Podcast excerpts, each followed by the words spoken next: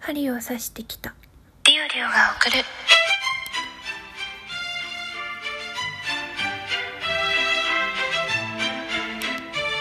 るっと社会人女子の声ブロジングルを流す機会ってりょうりょうはあんまりトークでしか流さないんですけどでトーク収録が久しぶりになったりするとなかなかなんどんなジングルやったっけ自分のとか思ったりするんですけどいいよねジングル。前も同じようなこと言った気がするけど私自分の作ってもらったジングル好きだな。ありがとうございます。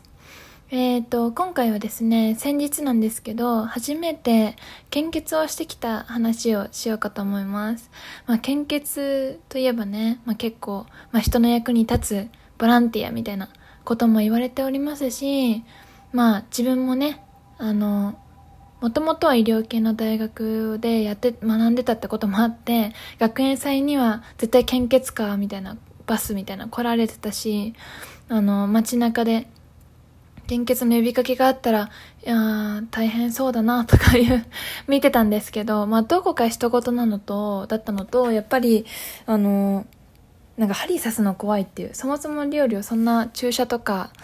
針刺されるのとか好きじゃないからなんで最じゃないあの献血の時の針って太いって聞いてて実際そうなんですけどだから痛そうだし怖いしと思ってだから行けてなかったんですよ。で先日まあちょっとそれまあもうなんでって言われたら特にないんだけどまあ時間があったのでというか。まあ勇気を出して献血に行ってきました。であのちょっとその時の話をねしようかなと思います。でまず行ったら初めてですか？みたいな感じで言われてでこういうことないですか？みたいなこういう人は献血できませんよの注意事項を見せられてでああ大丈夫ですみたいな感じで行ってしたらあのまあなんいろいろとあの会員登録のための情報の名前だったり住所だったりとかの登録した後に、まあ、本当に最近あのワクチン打ってないですか？とかこういう病気かかってないですか？こういうお薬飲んでないですか？とかあと何年の何月か何年の何月の間にイギリス行ってないですか？とかですね。渡航渡航に外国への渡航歴についてとかも聞かれてでまあじゃああこういうあの全部答えてたら「OK です。できますね」ってなって。で、まあ、体重がリオリオは50キロ以上あるんですけど女性の場合あの献血する血液の量が200と400と選べるんですけどまあなんか50キロ以上あったらなんか400ができるとのことでお願いしていいですか？お願いできます？って言われてじゃあ400でって言って大きい方の量を男性と同じ量ですね。にを選びました。で、その後に、じゃあ血液が再起、あの、献血できる状態か調べますねっていうことで、えっと、血、あの、奥のね、看護師さんがいるテーブルに移されて、あと血圧も測りましたね。血圧測って、の後に、あ、じゅ大丈夫ですね、みたいな。多分低血圧だと、で、できないみたいな。で、その後、お姉さんのところ行って、あの、針でね、チクって刺してプクって血出すやつですね。なんだっけ名前忘れちゃいましたけど。血糖とか多分自分で測られてる方はご存知なやつですね。あのグッと押したらパチンってなるやつですね。あれで血液型とあとヘモグロビン血中のを測ってあ貧血じゃないですね。ちゃんと血液型おっしゃってたそ通りのやつですね。みたいな感じで。血液型は血球だけで調べてたのでまあ、あの、正確な血液検査また後日みたいな感じで言われて、とりあえず血球の血液型だけ見てる感じでした。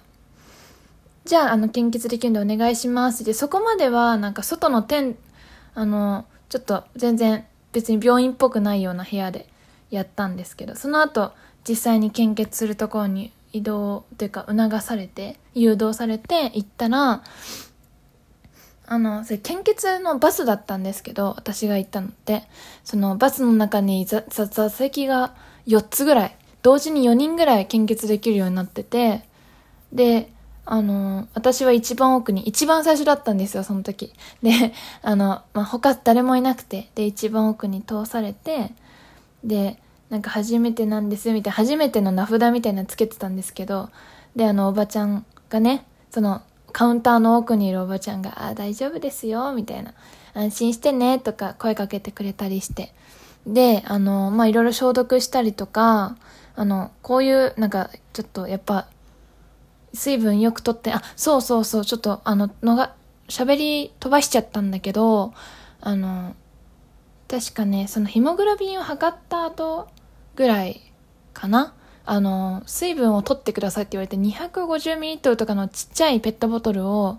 渡されて、それを1本飲んでから中に入ってくださいって言われて、飲み切ってから中に入りました。で、中に入って、で、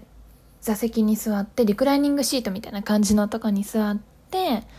で、おばちゃんと話しながら、なんかあの、やっぱクラって終わった後クラってなっちゃう人もいるから、なそういうのになりにくいように、こういう運動したり、まあこういうことは控えてね、みたいな言われたり、あとは気持ち悪くなっちゃったら、ちゃんとしゃがみ込んでね、とか、あの、その終わった後ですね。あともう、とりあえず水たくさん飲んでってことをとにかく言われました。で、いざ消毒、腕を消毒して、私今回右手で撮ったんですけど、右にさ、今でもね、もう結構、一週間ぐらいは経ってるんですけど、あの、これと、録音してるタイミングでね、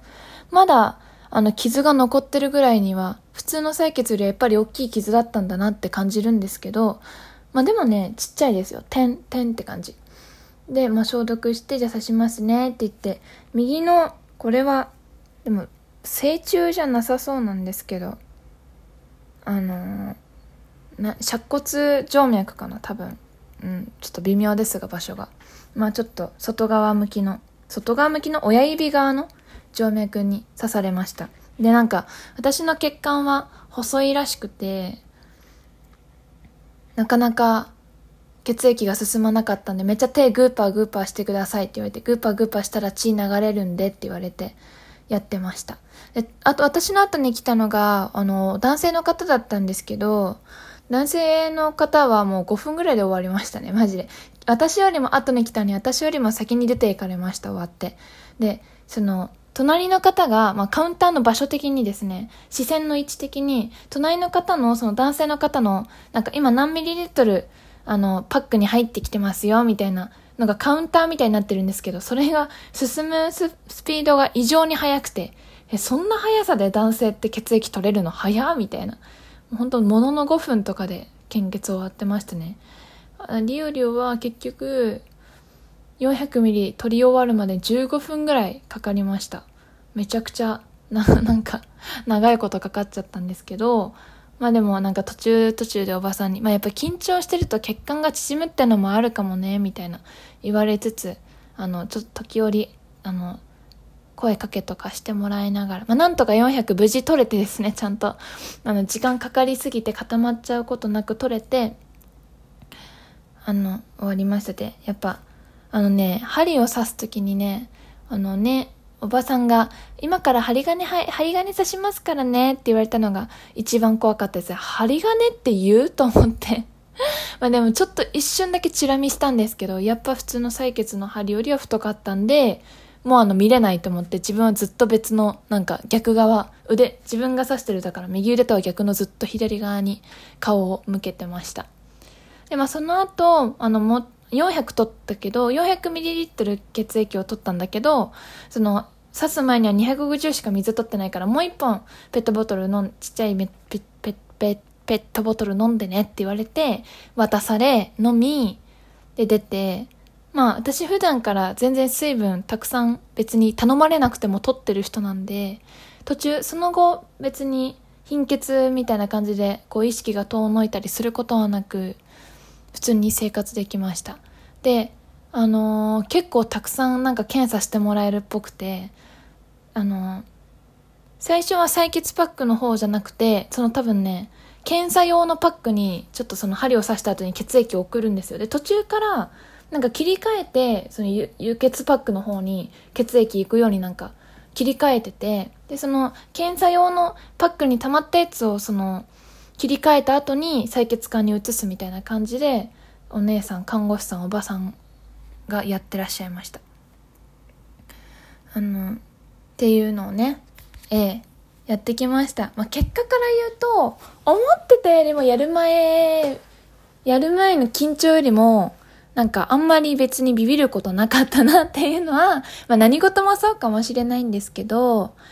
献血もそう思いました。でもやっぱりその、あの、性行為を何ヶ月以内にしてたらダメだよとか、あの、いろいろとね、制約はあるので、まあ、できるタイミングは人によっては限られるかもしれないんですけど、あの、その日はめちゃくちゃだからその後眠くてですね、体調悪くこそならなかったけど、その夜はめちゃくちゃよく寝れたので、そういうなんか、血液の、何、デトックスみたいなのにもなんかなるらしいので、そういうなんか健康に気使ってる人も、なんかやってみてもいいのかなと思いました。あと意外とのんびりできるし涼しいところで過ごせたので、まあまあ良かったんじゃないかなって思った後はね、思ったんですけど、なんでまだ、まあ、ね、やったことない人の方が、まあやっぱ多いんじゃないかなって思うんですけど、献血。あの、暇がある方はね、多分ちゃんとしたセンターとかの方が設備ちゃんとしてるんで、まあ、バスでも決して悪くなかったですけど、そういうせ、あの、なんだっけ、赤十字の、なんかそういう病院みたいなところ行ったら、献血センターみたいなところ行ったら、いいんかなって思いました。おすすめします。献血健康法。ということで、今日はりょうりょうが初めて献血をしてきた時の話をしました。ここまで聞いていただいた方いたらありがとうございます。またライブ、あるいは別のトークでお会いしましょう。お付き合いありがとうございました。またね。